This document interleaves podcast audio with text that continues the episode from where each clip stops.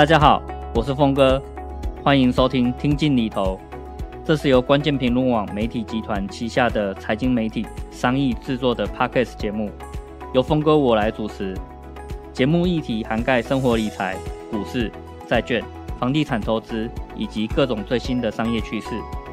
大家如果有任何理财与投资的问题，欢迎留言发问，我知无不言，言无不尽。大家好，我是峰哥。那今天我们来聊聊退休。那不知道大家有没有听过四趴的这个提领法则？这是目前比较算是系统化或科学化的一种退休的这个规划方式。四趴是什么意思？就是说，例如哈，你这个可能这个在工作的这个期间呢，从二十五岁开始工作，一直到六十五岁退休，这四十年间啊，也许很努力的累积到三千万的这个资产。那退休之后应该要怎么样去提领啊？把这些钱拿出来用，那才可以去确保说你都不用再担心钱了哈。那所以其实科学家们或是这个啊学术研究就去做各式各样的这个回测，然后就得到一个这个法则哈，就是告诉你说啊，你的总资产啊，你只要固定每年从里面领四趴出来用啊，那基本上你不用太担心钱会不够用哦。那为什么会是四趴呢？呃，其实蛮简单的哈。就是你可以想象一下，那如果我们退休之后啊，钱其实还是会投资啊，你不会完全把它拿拿成现金去持有嘛。所以假设你是比较保守一点哦，五十 percent 放在股票，五十 percent 放在债券。那我们先假设它长期的这个年化报酬率啊，大概是六趴左右哦。呃，我们要先扣除两趴的这个通膨啊，这个物价还是会持续成长嘛，你不能不管物价啊。那所以好，六趴的这个预期成长率再扣掉两趴的这个通膨，也就是说啊，哈，你的这个真正的实质上面的这个资产的成长性大概就是四趴。那你如果每年呢、也是固定从里面领四趴出来用啊，那你的总资产的这个长期预期的成长率大概刚刚好就是零趴，哦，就是你就不用太担心钱，因为假设你原本有这个三千万的这个退休金嘛，哦，那你领四趴，然后再扣给。通膨扣个两趴，那也许你领到这个什么八十岁啊、一百岁啊，甚至一百五十岁啊、两百岁啊，因为我们预期的这个年化报酬率哦就是零八，所以你不会把钱领光光哦。那当然这是很理想的一个情况啊。事实上啊，如果假设你很不幸哦遇到这个一九二九年那时候的这个全球经济大萧条的这个情况啊，那就是 啊你这个刚退休的时候，马上面临一个长达二三十。年的股灾大萧条哈，那当然你很快的就会把钱领领光光了。为什么？因为你原本预期的每年还还有六趴的这个年化成长率啊，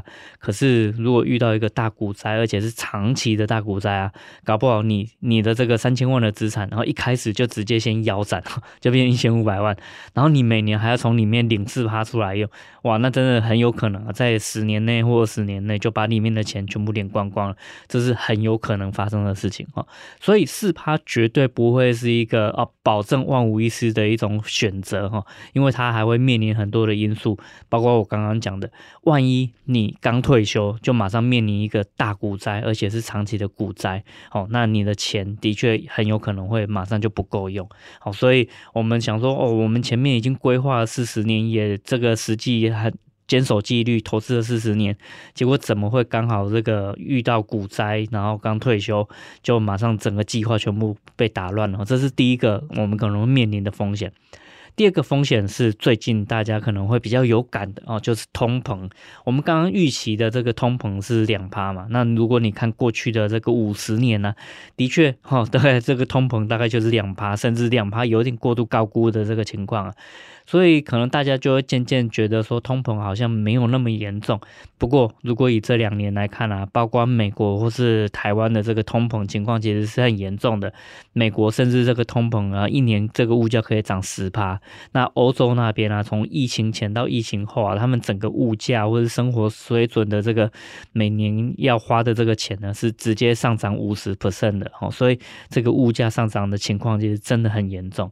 那所以啊，就是包括连四趴。这个法则提出来的这个学者哈，他都 直接站出来说，哦，这个法则以目前的这个通膨来看啊，大概是不太适用了哈。那也的确哈，就是如果你只按照这个四趴法则，那你就很难去忽略我刚刚所提到这两个风险或者是这两个问题哦。不过啊，我我有讲嘛，就是四趴它是一个很方便，然后很很适合我们直接去规划我们的这个退休金的一个制度或是一个提领的方式哦，不然。你完全没有一个准则的话，你会连怎么样规划、怎么样开始进行这个计划都很难开始去做，所以它就是一个标准啊。那你当然还可以去评估说，哦，它有这个风险，它有那个风险，那我们应该因应这些风险，额外再多做一些保障的这个措施哦。那这个其实是我比较建议的。那例如说哈，你可能存到了这个三千万的退休金，然后你提领四趴，这意味着啊，你每年大概可以领到一百二十万元左右的这个钱哈，可以去当你的这个退休之后的生活费。那如果你退休之后啊，也不用缴房贷，然后也不用工作哈，所以这个也不会有什么通勤的这个费用，你可能会发现说，你每个月的这个生活支出其实还蛮少的，也许三万块就很够用。那你想想看哦，你每年领一百二十万，结果你每个月只花三万块，一年也只花三十六万而已。所以你领一百二十万啊，其实是有点过多了，对不对？那就不一定要领到一百二十万这么多嘛，哈。所以这个是一个可以考量的一个地方。那所以啊，不管你的总资产累积到多少啊，那你就可以去评估一下你真正的这个生活支出到底是多少。也许你会发现啊，不管你的总资产是两千万或三千万，其实你领三趴就够用了。哦，那也许在这种情况下，你领三趴嘛，就是表示说，呃，在三千万里面，你每年只领九十万出来花哈。那甚至这个，如果你投资的是什么台湾五十啊，或是这个。美国的这个公债啊，好，以目前的这个殖利率来看啊，你光是配息就用不完了哈，就根本不用再去这个变卖你的这个累积的资产。所以在这种情况下，三趴其实是一个非常安全、非常保守，也非常符合你实际呃需求的这种情况啊。那你就不一定要领到四趴嘛哈。那所以这个三趴、四趴或是五趴，这个其实是完全可以根据你的这个情况来去做选择的。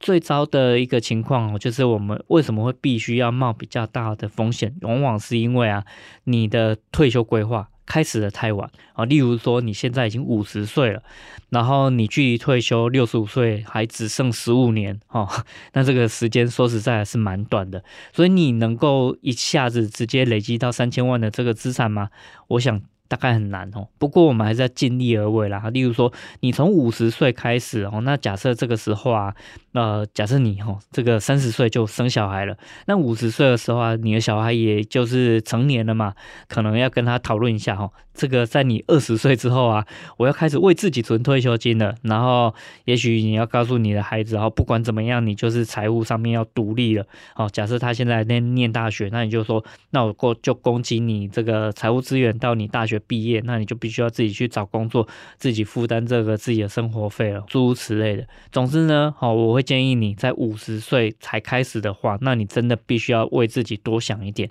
也就是说。你原本这个如果房贷已经缴完了，然后你的儿女也财务独立了，那你每个月其实会空出很多的这个预算，哦，可以拿来完全的投注在自己的这个退休规划上面。好，假设你原本有两万块是去缴房贷的，那又有两万块是供应儿女的这个教育费用啊、生活费用啊，那在你五十岁之后，这些全部都拿回来，哦，投入在自己的这个退休规划。那换句话说啊，你五十岁开始，每个月可以定期定额投资四万块。说实在的，这是一个啊蛮大的一笔钱哦。那累积个十五年，再加上市场的这个成长，那你如果可以让它变成这个复利成长的话，也可以累积到很大的一笔钱哦。那你在退休的时候就不用太担心。呃，另外一个比较糟糕的一个情况是，那你的收入也不多哦，所以真正要累积到两三千万的资产，说实在的，真的很难。这个我也可以理解。那该怎么办呢？哈，就是假设你累积到七百万、八百万这个资产好了，然后就以已经要退休了，这个时候啊，哈，你你可能就会发现说，哎，其实你的退休准备其实是不太够的，哦，那我就会建议啊，你可能也许就是你要稍微冒一点险哦，那冒什么险呢？两个部分，第一个是因为你累积退休金的这个时间不够长，所以你即便在退休之后啊，你可能还是必须要把自己的资产大部分放在这个比较高风险也高报酬的地方哦。也就是说，我们刚刚讲嘛，如果在正常的一个状态下，退休之后是可以比较保守一点的，就是股票五十 percent，债券五十 percent。可是因为你这个时间不够嘛，累积的这个资产不够多，所以你必须要让你自己的这个资产承担更大的风险。也就是说，你可能股票要变成七十 percent 或八十 percent，那债券可能变成二十 percent 或三十 percent，诸如此类的。所以你的股票部位多啊，你就会承担更大的风险。股票会大涨大跌嘛，哈，所以这个你承担的风险大，我相信这个是大家都可以理解的。那你可能会想说，啊，那如果万一退休之后马上遇到股灾该怎么办？因为你的股票部位那么多嘛，好，所以相对的啊，你可能就是手头上可能要持有多一点的这个现金，也许你可能要准备个五十万或一百万，确保说一两年内啊，你的这个退休金或者是退休的这个生活费用啊都不予匮乏。哦，那在这种情况下，就算遇到股灾，你也不用去。去卖股哦，去取得生活费用。那也许等个一两年呢，这个股灾过去了，那个你的个股票的价格又恢复了，就恢复。原来的这个样子，那其实你就是安然的度过一次的这个股灾哈。那这个其实是一个你必须要冒的风险。那也因为你股票的部位啊，其实还是持有比较多的，也许其实有百分之七十的股票，百分之三十的债券。这个时候啊，你的预期报酬率就不会是六趴哈，可能是可以变成是八趴左右的这个预期报酬率。换句话说哈，你你在八趴的这个预期报酬率里面，再扣掉两趴的这个通膨，哦，那你实质上可以提领的就会是接近六趴的这个水准。好，那当然了，我也不建议就是 领到这么的。紧绷了哈，你可能就是领个五趴，其实我觉得已经是相对来讲就是还蛮蛮蛮有风险的一个情况下，好，所以你就是投资的部分要更冒风险，然后提领的部分，因为你一次就要提领五趴的这个资产走，好，那假设市场完全不变的话，就是也没有成长哦，然后也没有衰退，你大概二十年就会把你的总资产全部领光光哈。那这个情况下，就是你没办法去那么确定说，你还可不可以活到一百岁、一百五十岁都还有钱可以领。可是如果在四趴甚至是三趴的这个情况下，就会越来越确定。所以啊，当你领五趴的这个情况下，你可能可以领到一百岁都还有钱可以领的这个状态啊。然后那个我们如果用回测的话，那你就可以得到一个几率，那个几率啊可能会只剩下百分之五十哦，你可能会有一半的这个可能性啊。会没办法领到一百岁都还有钱可以领。那假设你活到一百二十岁，然后后面就会比较辛苦一点，哦。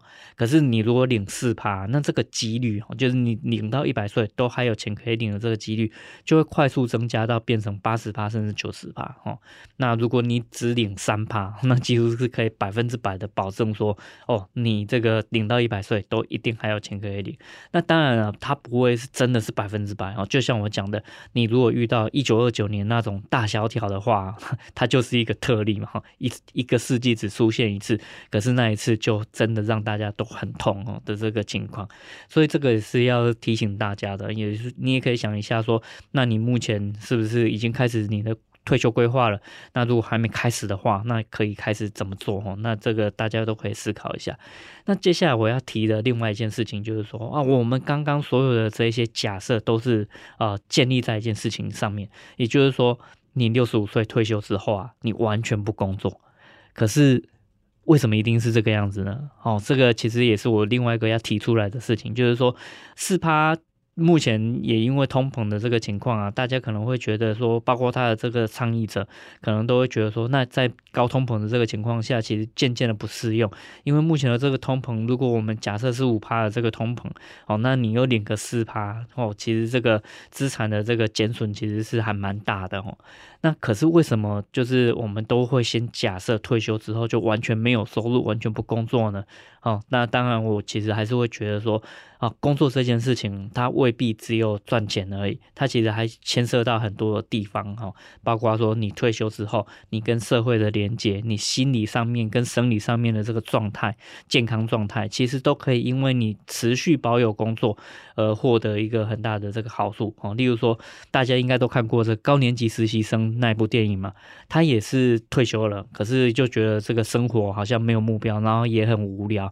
那其实这种情况如果长久下去啊，不管心理或是生生理上面，都会越来越不健康。那所以退休之后就真的完全不工作吗？我反而会建议哦，就是你如果退休之后还可以去找一些你自己很愿意，甚至你自己很喜欢，然后可以让自己。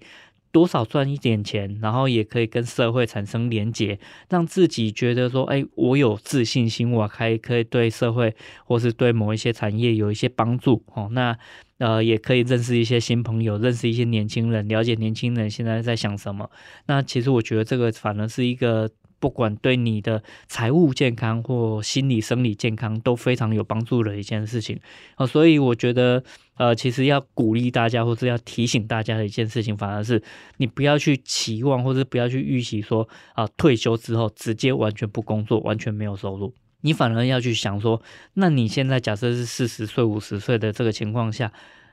我们可以开始规划哦，就假设你六十五岁退休，六十五岁退休之后啊，你还可以做哪些事情？是你可以做的很开心，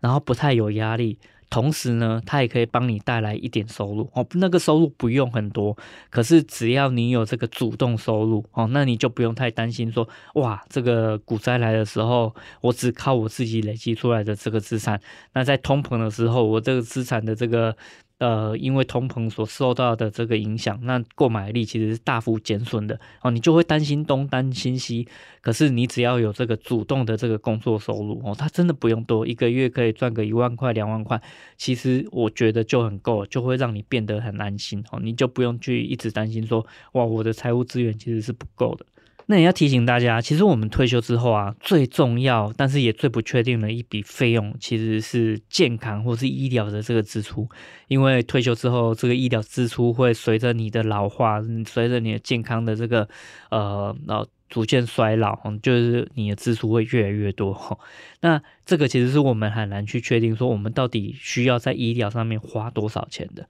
好，所以我要提醒你，必须要去想这件事情。那所以呃。退休规划它不会是那么确定的事情，反而是说啊，假设你都很幸运哈，然后都很健康，可以从六十五岁一直到九十五岁这四十年间都没有生过大病，然后医疗费用几乎毫无支出的话，你可能会觉得哦，你大概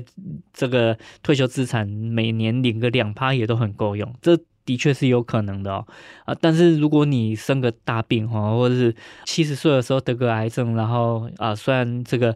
呃医疗很进步，然后让你可以痊愈康复了，那你可能也会发现说，哇，这个癌症可能就是直接花掉你两三百万这么多的钱，哦，那你就会觉得哇，后面的这个日子就会变得很拮据哦，所以我还是很建议啊，就是退休规划它有很多的方面，财务只是其中的一部分，那这些都是环环相扣。就像我讲的，你如果退休之后啊，还可以保有这个工作，然后还可以有这个主动收入啊，那你就不用只靠这个被动收入或是这个资产里面提领一部分来当自己的生活费哦，所以这个在财务资源上面就会变得更充裕，然后更有弹性。同样的哦，就是。你在退休之后啊，或是甚甚至我会认为啊，你可能在四十岁之后就开始要去锻炼你的身体哦。那这个为什么呢？哈，第一个可以确保说你退休之后啊，你还可以活得非常的自在，非常的健康。要不然你可能六十五岁退休，然后你这个身体也没有锻炼，那就开始肌少症哈，然后开始这个骨质疏松。那万一不小心来个跌倒，你可能就直接卧病在床，长达十年二十年，那就会花掉很多的钱。所以这些都环环相扣的。可是你如果四十岁开始可以啊锻炼身体，然后一直到七八十岁都保有跟四十岁差不多的这个体能状态的话，哦，那我就会觉得说，你在医疗上面哈，这个支出其实是可以啊降低很多的。那当然有很多的这个疾病，或是也有很多的这个健康状态，不见得能够靠这个呃锻炼身体来去处理的哈。可是锻炼身体真的已经可以帮我们省下很多医疗支出，包括说你可能这个糖尿病哈比较不会那么容易进入这个糖尿病状态，或是你的心血管比较不会呃进入到这个呃有有问题的这个情况。好，所以锻炼身体还是一个我觉得短期内你可能会觉得很花时间的一件事情，可长期下来，它一定可以帮你这个降低很大的这个医疗负担。好，所以这件事情其实也是我特别要提醒大家的。所以啊，好，这整个来讲啊，我就会觉得说，现在可能很多人都担心说，那四趴法则到底管不管用？好。我会觉得说，它就是一个基础，它可以帮你去确定接下来你该怎么样开始去累积自己的这个退休资产哦。那它是一个很好的一个法则啦，可是它不会解决所有的问题哦。就像哦，我们其实一直在提倡你应该要指数化投资，可是指数化投资一定确保你不会赔钱吗？当然不是啊，哈，就是你不管投资的是台湾五十或是标普五百，只要股灾来了，你的资产还是会腰斩的，哈。那我们为了要避免这个腰斩的这个情况啊，那我们可能就会说，那我们其提倡另外一件事情，叫做资产配置。那那股票跌的时候，债券就涨。那听起来还很完美啊，可是一定是维持这种啊完美的剧本吗？当然不是嘛。我们看一下去年二零二二年。股票跌，债券也跌嘛，所以不是永远股票都是负相关的啊。所以我必须要讲，我们所提倡的这些东西，包括四趴法则或是资产配置，它都可以帮我们解决一部分的问题，可是他们都不是完美的解法哦。所以呃，四趴法则会不会有问题？会啊，他对最怕的问题就是刚退休就遇到股灾，以及。退休之后面临通膨的这个问题，这个其实是四趴法则本身很难去处理的。可是能不能去处理这些问题？可以啊。我的建议就是，你先维持自己的健康，那退休之后也不要完全不工作。好，那有一点这个主动的收入，其实是可以就轻松的去解掉这一些四趴法则带来的这个问题。哈，那另外一个就是资产配置嘛。好，那我们刚刚有讲过，股债不是永远都是负相关的，像是去年股票跌很凶，债券也跌很凶，它这个债券就没有办法带来这个呃。避险的这个效果，那该怎么办呢？好，其实我会比较建议啊，你不要总是觉得说每一个东西都会有完美的解法。在股灾来的时候啊，如果债券可以有这个避险效果，那我觉得其实就很好了。可是去年的这个情况是什么呢？去年的情况其实不是因为经济衰退带来的股灾哦，去年的情况是因为央行或是联准会在。强大的这个快速升息，所以造成资金紧缩，不管股票、债券或是房地产，整个全面都下跌啊。好，所以这种情况下，其实是你没办法用资产配置去避免的这个这个现象嘛。好，所以啊，接下来我们这如果假设未来明年或是后年有机会再遇到另外一个因为经济衰退所造成的股灾，我们再去看看，好，在股灾来的时候，是不是股票跌很凶，没错，但是债券反而因为啊。联准会也许会降息，或是这个债券变成一个大家资金涌入的这个避险资产，然后反而债券就上涨了。我相信这种情况其实还是会出现的。那所以在真正股灾来的时候，在因为经济衰退造成股灾的这个情况下，债券它还是保有这个避险的效果。所以我我觉得大家要很清楚的去看待说，你所看到的这个问题，它的原因是什么，以及它的解法可能是什么，那才不会说哦。别人说四趴法则已经失效了，或是股债同跌，所以不要去做资产配置。其实我觉得这样的太直截了当的去去想这些问题，其实都是有问题的哦，因为没有去看到这个问题的本质，也没有去了解这样的一个我们这些建议，其实都是经得起时间的这种考验的。好，所以今天的这个说明也大概就到这边。那大家如果还有相关的这个疑问的话，也都欢迎留言，然后来跟我们啊讨论一下。那我如果看到值得分享或者值得回应的一些问题的话，我也会在节目里面好好的跟大家聊一聊我自己是怎么看这些事情的。那我们今天就先到这边了，也跟大家说拜拜喽。